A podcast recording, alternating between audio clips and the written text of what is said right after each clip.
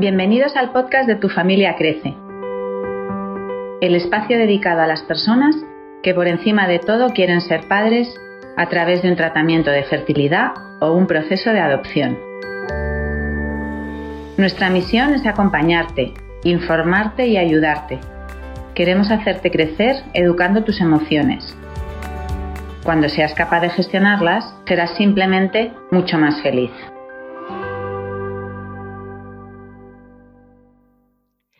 Buenos días a todos. Como ya sabéis, en Tu Familia Crece contamos con un gran número de profesionales de la salud y el bienestar que nos ayudan a enriquecer la información que queréis saber sobre todo lo que rodea el mundo de la reproducción asistida y la adopción. Hoy hemos traído al programa un tema muy importante en el sector de la reproducción asistida, que además está ahora mismo en los medios muy en boga, el precioso, intenso y desconocido mundo de la enfermera. Para hablar de ello, hemos invitado a una persona muy especial y una profesional como la copa de un pino. Ella es Marta Ruano, cordobesa, enfermera, que lleva 19 años trabajando en ginecología y reproducción asistida con el título de experto universitario de enfermería en reproducción asistida y que hoy es la enfermera jefe de la Clínica Tambre de Reproducción Asistida en Madrid. Bienvenida, Marta. ¿Cómo estás? Muchísimas, muy bien, muchísimas gracias por la invitación. bueno, es un lujazo. Es un lujazo. gracias por la, presentación, eh, me ha encantado. Yo espero aportar mi, granito de arena hoy a tu familia Crece. Gracias, de verdad. Segurísimo que sí. Nos hace, bueno, perdona Ángela, nos hace muchísima ilusión tenerte con nosotras porque nos acerca muchísimo a, todas las mm, mujeres que están pasando y han pasado por, este mundo de los tratamientos de fertilidad, el, acercarnos al mundo de la enfermería que, es tan importante para, estas mujeres. ¿no? Yo que yo lo he vivido en primera persona, es súper importante eh, tener esa cercanía vuestra, que nos ofrecéis esa mano donde agarrarnos. Entonces, eh, bueno, pues si te parece vamos a hacer un recorrido por las preguntas que hemos ido recibiendo de nuestros oyentes, de nuestros oyentes y, vamos a empezar con algo que me parece, no sé, tengo yo también curiosidad. ¿Existe alguna formación específica eh, para llevar a los pacientes de las clínicas de fertilidad? No, bueno, para trabajar en, reproducción asistida eh, tienes que ser enfermera. Yo soy diplomada universitaria en enfermería y actualmente las enfermeras que salen ahora tienen el grado en enfermería, es un año más. Nosotros, o sea, el, equipo de Clínica TAME está formado por cinco enfermeras y un auxiliar de enfermería. Y las enfermeras, todas además, eh, ya trabajando, nos hemos sacado el título de experto universitario en enfermería en reproducción asistida, que lo hicimos a través de la Universidad Rey Juan Carlos, que es un, título, pues, bueno, es cierto que ya cuando estás trabajando en reproducción, como ya controlas más, pues bueno, te va sonando todo, pero es un, título eh, bastante completo para alguien que, no tenga ni idea de reproducción, porque al final durante la carrera tú no tienes, eh, o sea, no trabajas en servicios de reproducción, estás en extracciones, en planta quirófano, pero no pasa por reproducción. Si al final te dedicas a trabajar en reproducción, eh, una vez que ya has terminado y empiezas a trabajar, empiezas de cero, porque nadie te ha enseñado eso de qué va. Entonces, eh, no es un requisito indispensable tener el título. De hecho, la mayoría de enfermeras que entran a trabajar en la clínica son enfermeras y aprenden en la clínica. Sí, pero qué bueno que exista ¿no? esa formación que dices tú. Sí, sí, sí, está muy bien. Es un curso muy bueno y muy interesante para alguien que no sepa nada de reproducción. Eh, se me ha olvidado decir algo en, la introducción que creo que es importante y sobre todo para, para nuestra audiencia que es que eh, además de todo lo que he contado, eres madre de dos niñas. Sí. Eh, es, importante para nuestra audiencia porque quieras que no, eh, creemos firmemente que ser madre es un grado, con lo cual entendemos que las personas que somos madres también somos capaces de ponernos en el lugar de, de quienes son, de quienes no lo son, Sí. Y, poder desde ese, desde ese ángulo también empatizar y sensibilizarnos con lo que pueden estar sintiendo en un momento dado. Sí. Entonces, ahora de pronto me he acordado y digo... Es que, es que al final eso fue una parte de nuestro trabajo. O sea, yo siempre lo digo, que la empatía es fundamental. Al final, tú eres madre, yo soy madre y, lo vivo todo de otra manera, pero a mí me gusta siempre ponerme en el lugar de esas pacientes que vienen a la clínica, que están pasando por un proceso difícil, lo viven con angustia, eh, es que te tienes que poner en su lugar, ¿eh? es complicado y, y, poniéndote en lugar de ellas a lo mejor las entiendes mm. mejor, tienes más paciencia, intentas atender mejor a la paciente cuando entiendes que sus circunstancias no son las tuyas. Claro, mm. claro. Es importantísimo eso de, ponerte en el lugar del otro para entender. Sí, es fundamental. Y, relacionado con esto que comentamos, em, pensaba, ¿qué necesitarán de ti como enfermera las pacientes de fertilidad? ¿Qué se te ocurre? A ver, las pacientes de fertilidad, eh, lo que tienen de particular, yo siempre digo que son pacientes que están sanas. No es lo mismo trabajar en un hospital con una paciente, con un paciente enfermo una persona que está sana, está sana, pero tiene problemas para quedarse embarazada.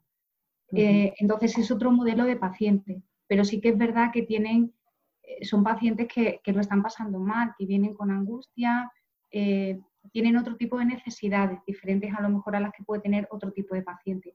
Las pacientes yo creo que de reproducción, después de tantos años trabajando en la clínica, yo creo que lo que necesitan es fundamentalmente que seas amable con ellas, que seas cariñosa, eh, que sepan que pueden confiar en ti, eh, que sepan que, tú te pones en su lugar, que las entiendes, que pregunten todo lo que, mm, todas las dudas que puedan tener, eh, que las pregunten a ti. Ellas confían en ti, las enfermeras para ellas son cercanas y muchas veces salen de la consulta desanimadas y bueno, pues se cuentan un poco lo que le pasa, lo que le, que las cosas parece que no están saliendo como, deberían salir.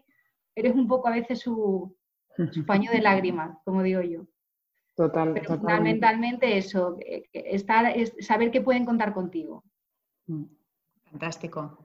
Qué necesario, ¿eh? y, seguro que lo agradecen muchísimo. Vamos, es, vital, es vital. Oye, y bueno, pues ya que estamos hablando de esto, ¿no? En tu día a día, eh, ¿con qué situaciones difíciles te encuentras?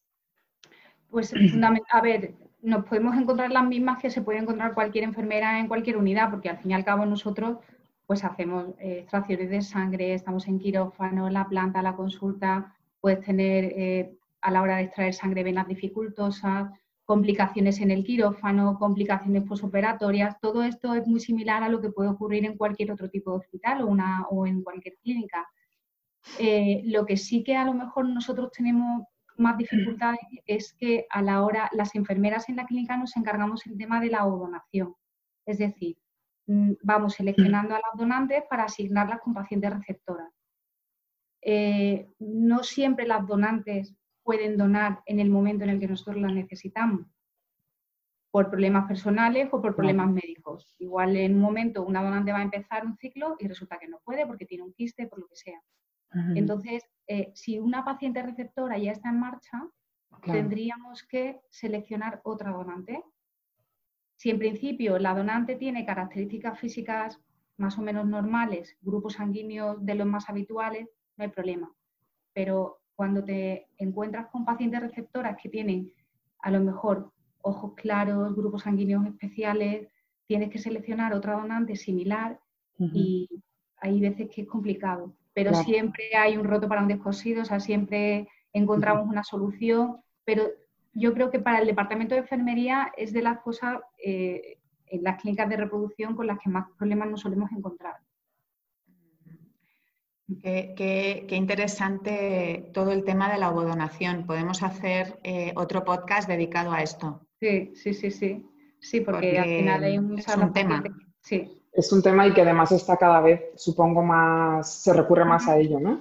Supongo, pero bueno, ya, ya. Ya habrá tiempo. cuando, queráis, sí, sí, cuando queráis. Bueno, igual que te encuentras con cosas difíciles, también te encontrarás con cosas divertidas, ¿no? Con las pacientes. Sí, sí, bueno. Cuenta, cuenta. Yo en la, en la clínica llevo ya trabajando 16 años y bueno, nos ha pasado de todo pero así cosas graciosas, pues no sé, me acuerdo de una paciente que, ella quería una niña, pero que no quería un niño. a costa de todo. Sí, sí, porque ella ya tenía un niño y ella quería que seleccionáramos un embrión que fuera niña. Y claro, los médicos le decían que eso no se podía hacer y en España la selección de, sexo no es legal.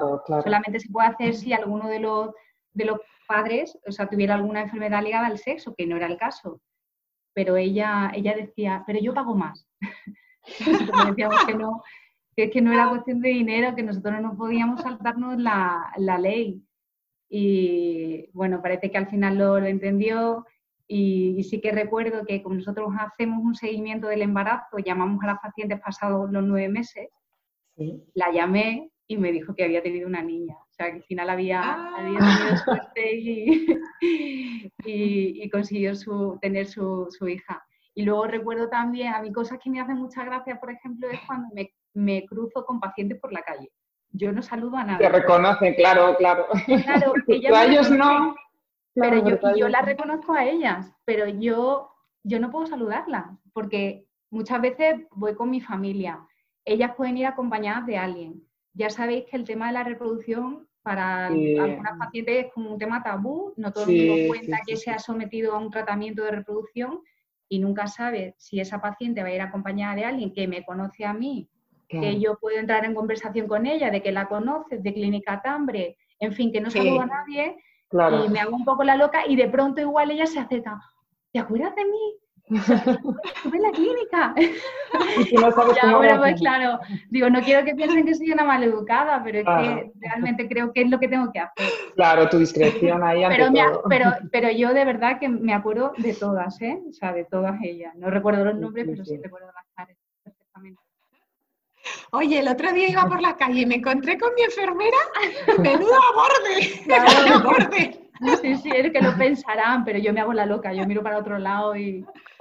Haces muy bien, haces muy bien. La ley, la ley de protección de datos también, eh, es, algo que en general eh, nos afecta a todos los sectores, pero en particular eh, yo creo que este sector, como tú dices, sigue siendo desgraciadamente un sector donde a la gente le cuesta la vida hablar de ello, em, porque mm, detrás de todo ese miedo, pues hay culpa, eh, hay prejuicio, hay, hay eh, mm, juicio también, y, en general las personas que, que van a, estos centros para lograr ser padres no se dan cuenta hasta que lo consiguen, que de mm. verdad es una suerte el tener esto eh, al, servicio de las personas y mm. no al revés, y no un que estás haciendo algo mal, ¿no? Claro. claro. Entonces, es verdad. sí, hay que, hay que dar gracias de, cómo ha evolucionado la medicina en este campo, sobre todo. Claro la cantidad de mujeres de hace muchísimos años que no habrán podido ser madres porque esto no existía. Exactamente, no, no, no, es increíble. Justo, justamente la pregunta que te iba a hacer ahora viene, tiene relación totalmente, ya que llevas 16 años en Tambre, ¿no? Como nos has dicho, ¿cuál es el, cambio principal que ves en, tu sector, ¿no? Desde que comenzaste hasta hoy, porque esto ha evolucionado muchísimo. Es que ha habido muchísimos cambios, o sea, no, podría decirte solo, solo uno. Eh, si te digo, lo, para mí los más importantes han sido sobre todo el acceso a la información por parte del paciente. Antes el paciente no sabía nada, ahora llega a la clínica, ya se ha mirado todas las clínicas en internet, ya sabe de todo.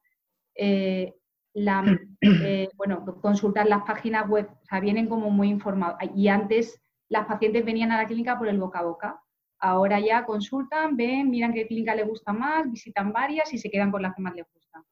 Eh, luego ha cambiado mucho el tema de la historia, eh, hemos pasado de la historia física, historia de papel, a todo digitalizado. Y eso ha sido un cambio importante. Ah, mm.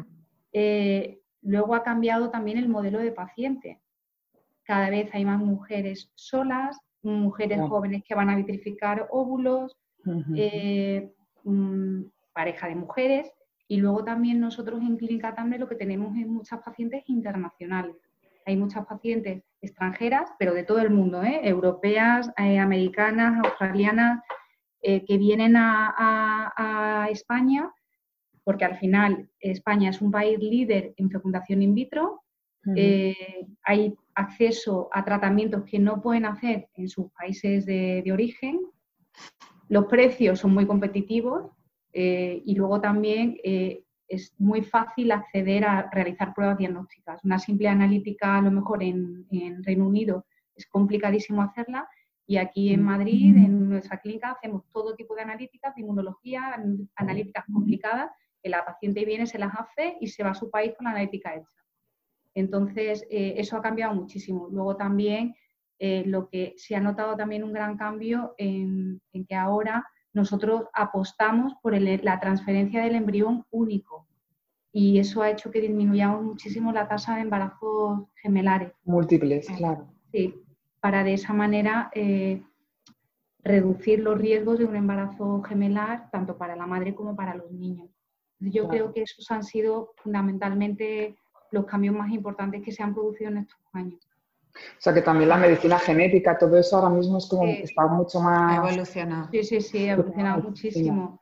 Mm, muchísimo. Mira, de hecho, dos, apuntes a lo que decías. Nosotras nos formamos hace unos meses, eh, hicimos un curso para profesionales que fue eh, fantástico en, eh, el IBI. Además de ser fantástico por el contenido, fue, fue muy interesante estar del lado del profesional, habiendo estado del lado del paciente, eh, ahora estar del lado del profesional. ¿no? Y una de las cosas con las que yo me quedé, eh, o sea, se me quedó grabado eh, dos cosas. Una, que ahora implantáis ya en el día 5 ¿no? del embrión. Sí, que, blastocisto. Sí. sí. Claro, que recuerdo que hace 11, 12 años pues, pues, no era así. No se hacía, no, antes se transfería en día 2 o en día 3, pero ahora al final la tendencia es hacerlo en día 5, en blastocisto. Mm. Y, y, era increíble ver pues, las tasas de embarazo que se conseguían ¿no? con, con, con, esta nueva eh, vía de implantación. Y luego, otra cosa que me, que, que, bueno, que me sorprendió muchísimo, no tenía ni idea, era que España ocupaba el tercer lugar del mundo en reproducción asistida. Eh, pues por todo lo que has comentado, que es muy interesante, ¿no? que viene toda Europa al final, eh, e incluso gente de Estados Unidos se plantea venir a España, eh, como dices, por, tema competitivo de precios, pero porque saben que están en buenísimas manos, porque los profesionales que estáis al mando es gente muy formada. Sí, y porque las tasas, y, son, y al final son tasas de embarazo bastante altas. Eh, sí, eso es lo que te quería preguntar a continuación. Eh, ¿Qué tasas de embarazo estáis manejando en Tambre? Sí. ¿Y, qué, edades? Si tienes algún eh, perfil más. Sí. A ver, en fecundación in vitro, la tasa que nosotros tenemos en pacientes menores de 35 años es un 62%, la tasa de gestación. Luego, entre 35 y 39, la tasa baja al 58% y por encima de 39 años estamos en un 42%. Y luego en la No está nada mal. Está bien. Es un buen dato, ¿no? Sí, sí, sí, está muy bien. Mm. Y luego en ovodonación, mm. evidentemente, estamos hablando de óvulos de, donantes que son chicas jóvenes. Eh, la tasa está en un 67% de gestación. Luego estas tasas es verdad que pueden variar en función de que la paciente decida o no decida hacer eh, DGP, que es el diagnóstico eh, genético eh, preimplantacional. Lo que pasa que es verdad que no todas las pacientes candidatas para hacer un DGP pueden hacerlo porque es cierto que al final el DGP supone un coste económico importante que no todas las familias pueden, permitir. Mm. Entonces, estas tasas son sin DGP, pero en el caso de que se hicieran pueden variar un poco. Ya, madre mía. Oye, y si pudieras mejorar algo, mm, no sé, en, tu desempeño o en, ya no en tu desempeño propio, ¿no? Sino, sino en lo que es el trabajo en general de, la enfermera en el, en, el, mundo este de, la fertilidad, ¿qué, crees que se podría hacer? A ver, eh, a mí lo que me gustaría es, pero es verdad que, que es lo que a mí me gustaría, pero no es algo que sé que no se puede hacer a mí me gustaría poder dedicar más tiempo a la paciente y tener que dedicar menos tiempo al, tema burocrático. ¿Dedicarle más tiempo para? Al tema, o sea, dedicar más tiempo a la paciente, estar con ella, porque yo soy enfermera. A mí lo que me gusta es el trato con la paciente, el cuidado, pero es cierto que eh, a lo mejor por trabajar en una clínica de reproducción, no sé en otros sitios cómo será, pero tenemos mucho papeleo, muchas pruebas que reclamar, eh, muchas pruebas que digitalizar, muchas, eh, muchas cosas que rellenar en la historia clínica y eso te lleva muchísimo tiempo. Y luego también es cierto que nosotras estamos acostumbradas a trabajar en, bueno, en niveles eh, de estrés bastante altos, o sea, tenemos capacidad para soportar esos niveles porque trabajamos con muchísimas cosas a la vez. Estamos pendientes del médico, nos están pasando una llamada, sabes que tienes que hacer una analítica, poner una medicación, te llega un mail, eh, a todo esto te pasa alguien y te pregunta que si la doctora está libre porque quiere entrar a coger algo del despacho. Entonces, cuando estás haciendo todo eso a la vez, y al final lo hacemos, ¿eh? porque es verdad que lo conseguimos y estamos acostumbradas a ese ritmo de trabajo claro, con parte de nuestra rutina. Lo manejas de, Pero a mí hay ocasiones en las que me gustaría de verdad eh, tener un momento de poder hacer algo que intentamos buscar a lo mejor a lo largo de la semana algún hueco en el que alguna eh, compañera se pueda meter en un despacho a hacer algo y estar un poco más tranquila sin que te interrumpan con otras cosas. Pero nuestro día a día es ese. Y ya que estás diciendo esto, igual que tú detectas por tu parte eh, que te falta eso, digamos, tiempo, ¿no? Eh, sí. para dedicarte un poquito más allá, ¿tú crees que las pacientes detectan también eh, o tienen esa necesidad de, me gustaría mm, tener un momentito, un, más rato de tener un, no sé, un tiempo más para ellas, para más cercano para hablar o para que se desahoguen un poco, algo así? ¿Crees que, existe esa carencia? Yo creo que nosotros intentamos darles a las pacientes el tiempo que ellas necesiten. E intentamos sobre todo que ellas no noten que hay momentos en los que estamos a muchísimas cosas, porque yo creo que eso es fundamental.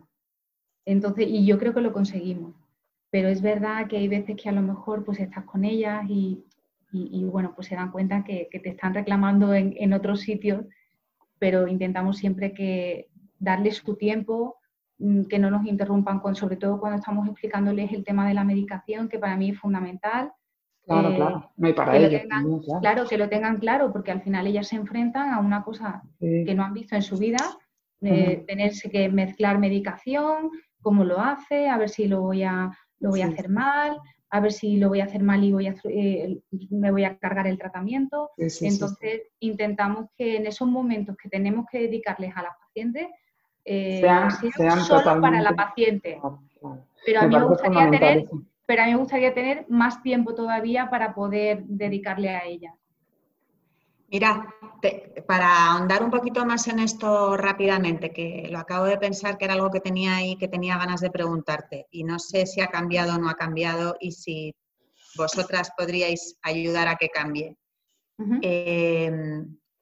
Yo recuerdo con, auténtico horror eh, ese momento de la sala de espera, donde, cuando, donde cuando te llaman para pasar a consulta te dicen tu nombre y tus dos apellidos.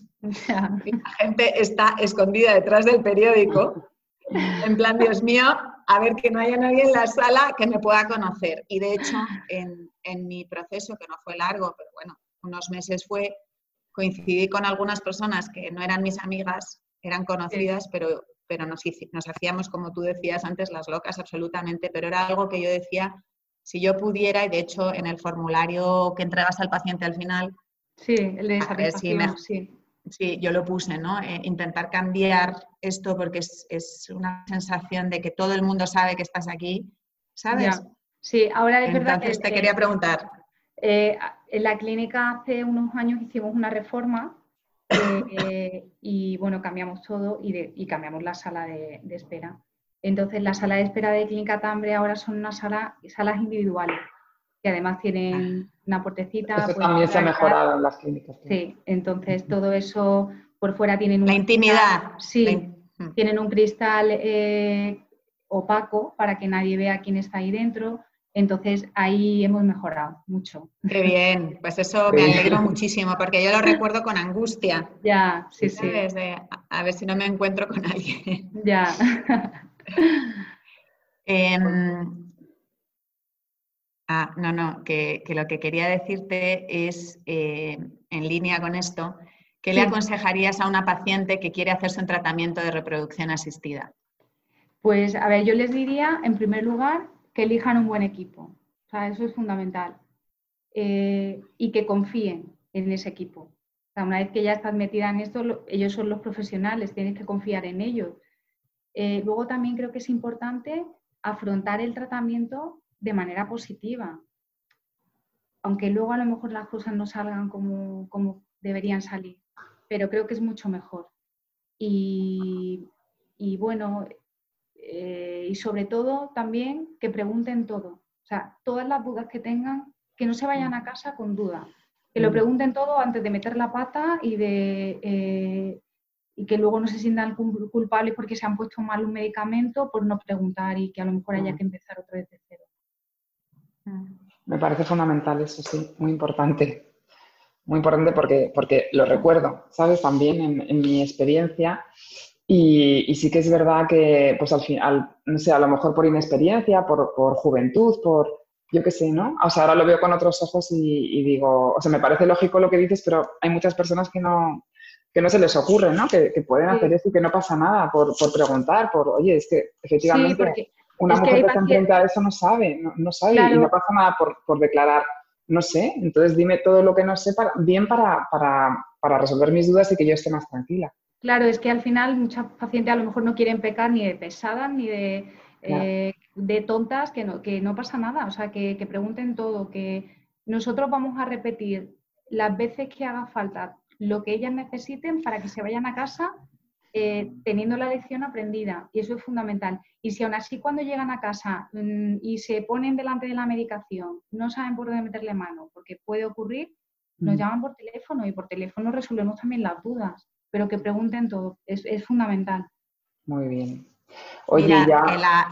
perdona un segundo, María, por, recalcarlo, porque creo que es muy importante y de hecho en nuestros artículos lo comentamos sin parar a, estas, a estas familias, a estas personas, que entregarse al equipo médico es crucial porque vas a pasar parte de tu historia con ese equipo médico y, como dices tú, eh, una vez elegido, entrégate y confía. Confía. Me, encanta, me encanta la palabra entregar y me encanta la palabra confiar.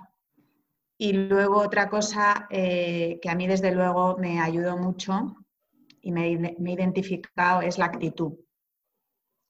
Al final, con las gafas con las que estés mirando lo que te están haciendo, independientemente del resultado, esas gafas positivas te van a ayudar con el resto del proceso. Sí, totalmente. Pero quería decir eso. Sí. no, eso me parece fundamental para, para, esto y para todo en la vida. sí, sí, efectivamente. Que quede, ese mensaje para quien nos esté escuchando. Oye, ya para, para, finalizar, una pregunta que nos ha surgido Ángela y a mí por, por, todo lo que está pasando ahora, ¿no? Sí. estamos viendo que el mundo de la enfermería eh, se siente maltratado, quizás, y, y, está ahora en la calle, ¿no? ¿Qué, dinos cuál es la queja principal para, para, que, para quien nos escuche que, que sepa qué es lo que sentís. Eh, a ver, es verdad que yo, como trabajo en privada, nuestras circunstancias yo creo que son diferentes a las enfermeras que era trabajando en sanidad pública y sobre todo con todo el tema de lo que ha traído la COVID. Eh, yo creo que fundamentalmente el problema es que las condiciones laborales no son las mejores. Eh, los salarios yo creo que no son los que corresponden a profesionales con tanta responsabilidad como son las enfermeras. Eh, los contratos de trabajo hacen muy difícil compaginarlo con tu vida familiar. Se hacen incluso contratos de trabajo por horas y, todo esto lo que, lo que ha creado es un malestar que las enfermeras y los enfermeros están cansados y sobre todo están muy desanimados.